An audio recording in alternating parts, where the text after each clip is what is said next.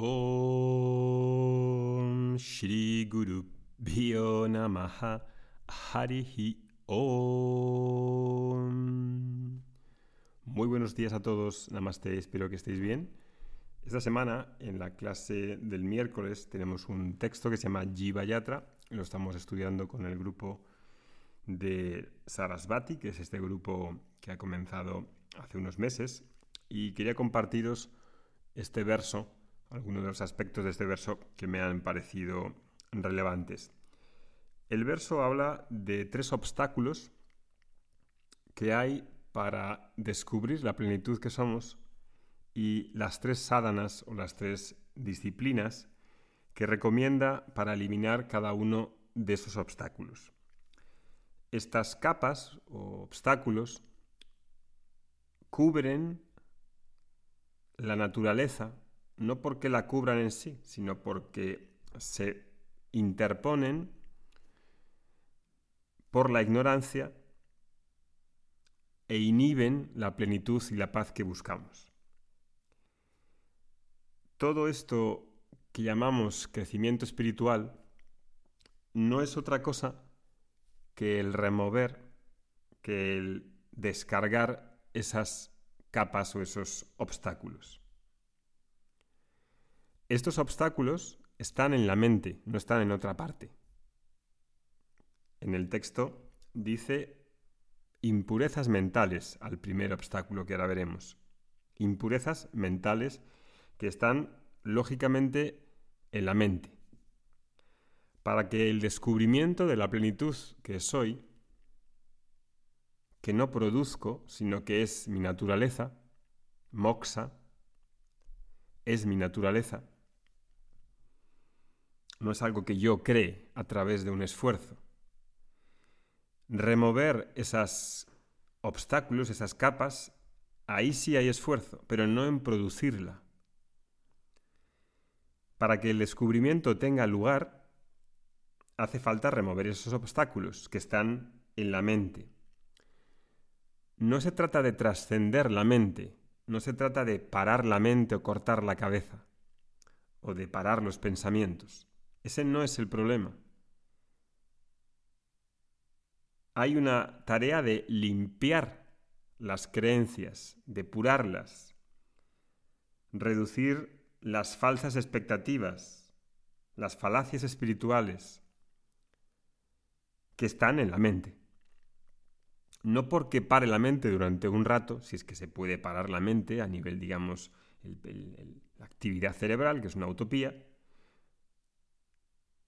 y no porque no tengan sentido las disciplinas variadas para aquietar la mente, porque todo eso es beneficioso, pero el texto, el Jivayatra, en ese verso 6, nos dice que hay tres obstáculos que están en la mente y que necesitan ser tratados.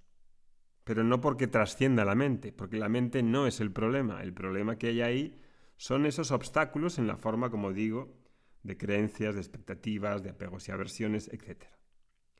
¿Cuáles son esos tres obstáculos que dice el texto?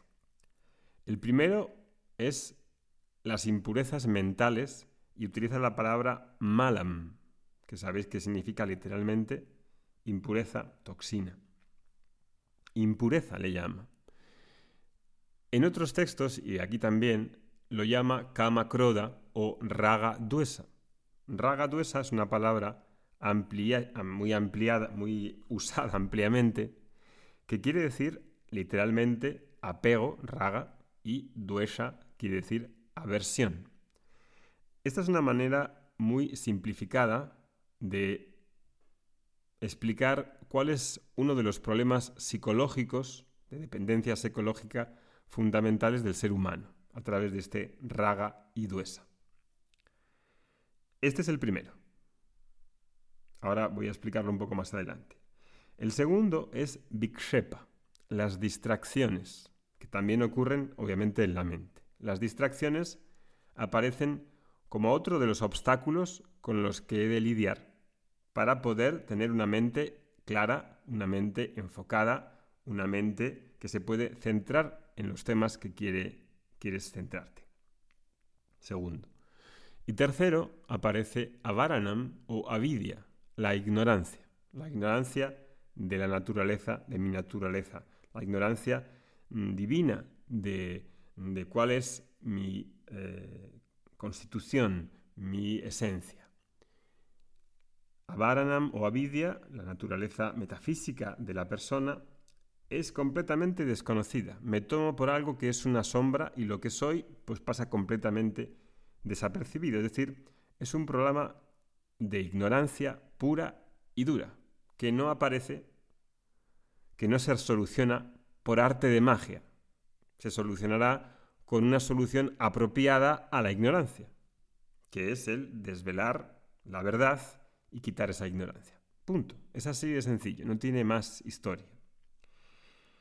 Bien, para cada uno de estos tres eh, obstáculos, los apegos, aversiones, impurezas, dos, las distracciones y la ignorancia, hay una sádana apropiada a la naturaleza de ese, problema, de ese problema, de ese obstáculo. Para Raga Duesa, para la impureza mental, apego y aversión, existe lo que se llama en el texto karma yoga. Karma yoga a través de la aplicación de una vida de karma yoga, porque karma yoga no es una técnica, es un estilo de vida que implica varias cosas, puedo tratar los ragaduesas, las, las aversiones y los apegos. Y con eso consigo pureza, consigo librarme de la incomodidad psicológica, del conflicto psicológico que produce el apego y la aversión. El texto en sí no nos explica lo que es karma yoga, en la clase, cuando doy esta clase, este verso, pues lo explico ampliamente. No lo voy a hacer aquí porque esto no es una clase, simplemente es un podcast corto.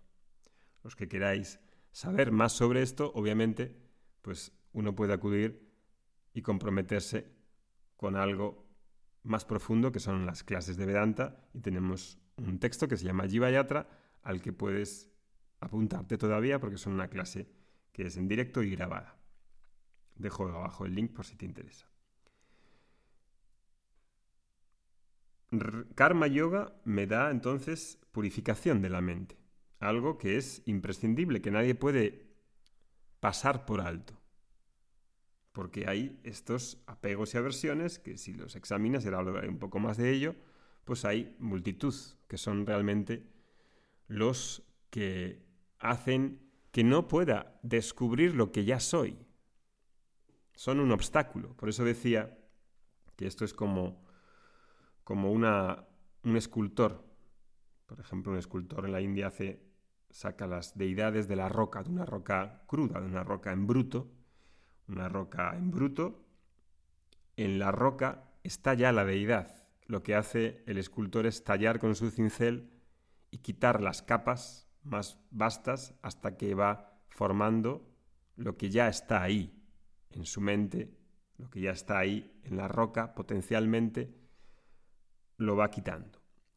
Esta impureza mental o distracción e ignorancia son capas que he de remover para que pueda hacer el gran descubrimiento de la vida, que es encontrar que yo soy la causa de toda fuente y toda felicidad. ¿Merece la pena esto? Pues cada uno tiene que considerarlo si merece la pena. Primero. Segundo, para Vixepa, para las distracciones, hace falta otra sadhana que llamamos upasana. Y upasana son un conjunto de prácticas, pero aquí en el texto podríamos decir que es la meditación. La concentración, hay varios tipos de meditación, la meditación asidua, regular, es capaz de enfocar la mente y de que la mente pues, se enfoque y evite un montón de distracciones. No que evite todas las distracciones, pero que me haga una persona, una mente, que tenga una mente más concentrada, capaz de enfocarse y morar en un tema durante X tiempo. Y tercera, sadhana, en el verso, habla de jnana yoga, que es capaz de eliminar la ignorancia. Jnana Yoga es un sinónimo de Upanishads o de Vedanta. Vedanta como un medio de conocimiento al que me expongo de una manera regular y organizada, escucho las palabras del Vedanta y las palabras del Vedanta son capaces de tirar la ignorancia, eliminar la ignorancia y darme la oportunidad de apreciar lo que soy, quitando las concepciones, las expectativas erradas de lo que creo ser. Ahora, iríamos por partes, ¿no? ¿Qué es en profundidad más ragaduesa? ¿Qué son las distracciones? ¿Qué es esa ignorancia? Lo contaré en el siguiente podcast de la siguiente semana. Si estás interesado en saberlo, pues ahí continuaré y te explicaré un poco más por qué es tan importante esta cuestión de, esta cuestión de, examinar los ragaduesas, los apegos y las aversiones, que son uno de los fundamentos psicológicos más importantes que hacen que me frustre, que esté irritado, que me esclavice, que tenga un sentido de dependencia y que por lo tanto crean una frustración, crean una irritación, crean un pozo de preocupación que me quitan las ganas, que me quitan el tiempo, que me quita la energía para poder hacer ese descubrimiento. Y eso obviamente pues es algo que todos, sin excepción, hemos de conocer y esa práctica que, que trata ese problema se llama karma, que quiere decir acción, y yoga, que en este sentido quiere decir actitud. Nos vemos en el próximo podcast. Un saludo, Hariom.